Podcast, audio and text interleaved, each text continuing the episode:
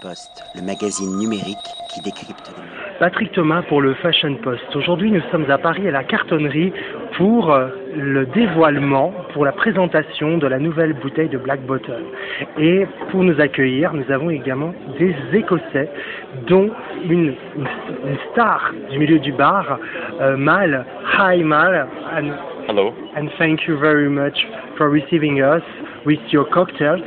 Uh, can you explain us uh, why uh, Black Bottle is uh, is good to to be used uh, like a, a product for cocktail? Black Bottle's uh, a blended Scotch, uh, and blended Scotch isn't, you know, a very popular mixer for cocktails. However, is, Black Bottle has a very unique uh, characteristics and flavour that make it specifically very well for cocktails. So it has a, a blend of Speyside, Highland, you know, from the Aberdeenshire area where Gordon Graham originally came from. So there's a blend of these kind of really rich, earthy single malts, but also has a bit of Islay in there. So it adds just a nice wee touch of smoke, not too much, just a tiny wee bit. But it's a very rich, uh, you know, it's very sweet. Um, it's also double matured in virgin oak, which means it takes on more more intensity from the wood. So it has a, uh similarities to maybe bourbon, like American whiskey. So for that, it makes it very good for cocktails because it has so much intensity of flavour. So I have a one uh, another question. Um, the Fashion Post is dedicated to fashion. The majority of the readers are women. Is Black Bottle adapted for uh, the woman customer? Very much so. In the UK, where I'm from, um, I'd say about 75% of people that drink cocktails are, are very much the fe- are female. So most of the drinks I create are very much specified for a female palate. Where Black Bottle is very, you know, as as a whiskey, it's quite strong. You know, it's very rich in um, in its flavours.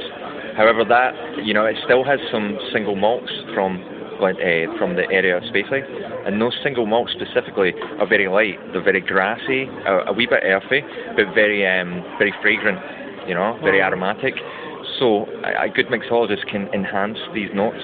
So I have two drinks here tonight. One is the uh, Bobby Fortune, which is Yeah. Galliano. And what what was the ingredients for the Bobby Fortune? So in the Bobby Fortune, we have some black bottle, we have some Galliano, just a small amount. Uh, we What's some, Galliano? Galliano is an Italian liqueur, and it's very, Mhm. very herby. So it has some anise in there, it has some, you know, different kind of, really kind of strong kind of herbs. It is an liqueur dedicated for John Galliano, the stylist. Uh, no, I don't I'm think joking. so. No. I'm joking. It may, it may be a bit too bitter if that was the case. Um, and then we have some uh, jasmine green tea syrup that I've made. So it is a very light drink, you know, and it plays on more of the kind of lighter notes of the black bottle. Yes, I, I can compare the, the Bobby Fortune with the Cosmopolitan. No, I wouldn't say so much. It's not so dry, you know. It has a nice balance to it. Uh, a well-made cosmopolitan should be very, very dry. It should be a very sophisticated drink, you know, almost like a like a pink martini.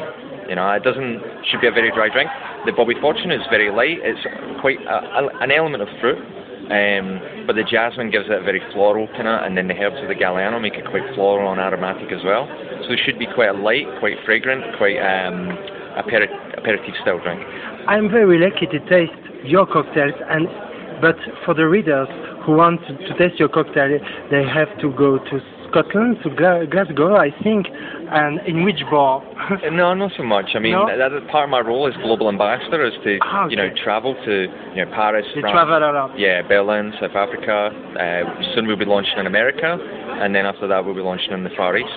So, you know, we're just launching a new whiskey right now. Even though Black Bottle's been around since the 18, 1870s, Mm. um, it's went through various different iterations as it left family, as a, it left the family business, went to you know different companies on it. So they changed the whiskey, they changed the bottle, but now we're relaunching it as a as the original black bottle. So we've followed the original recipe and we've followed the original black bottle that it was originally in. Thank you very much, Mel. You're very welcome, Patrick. Thank you. Bye. Post, le magazine numérique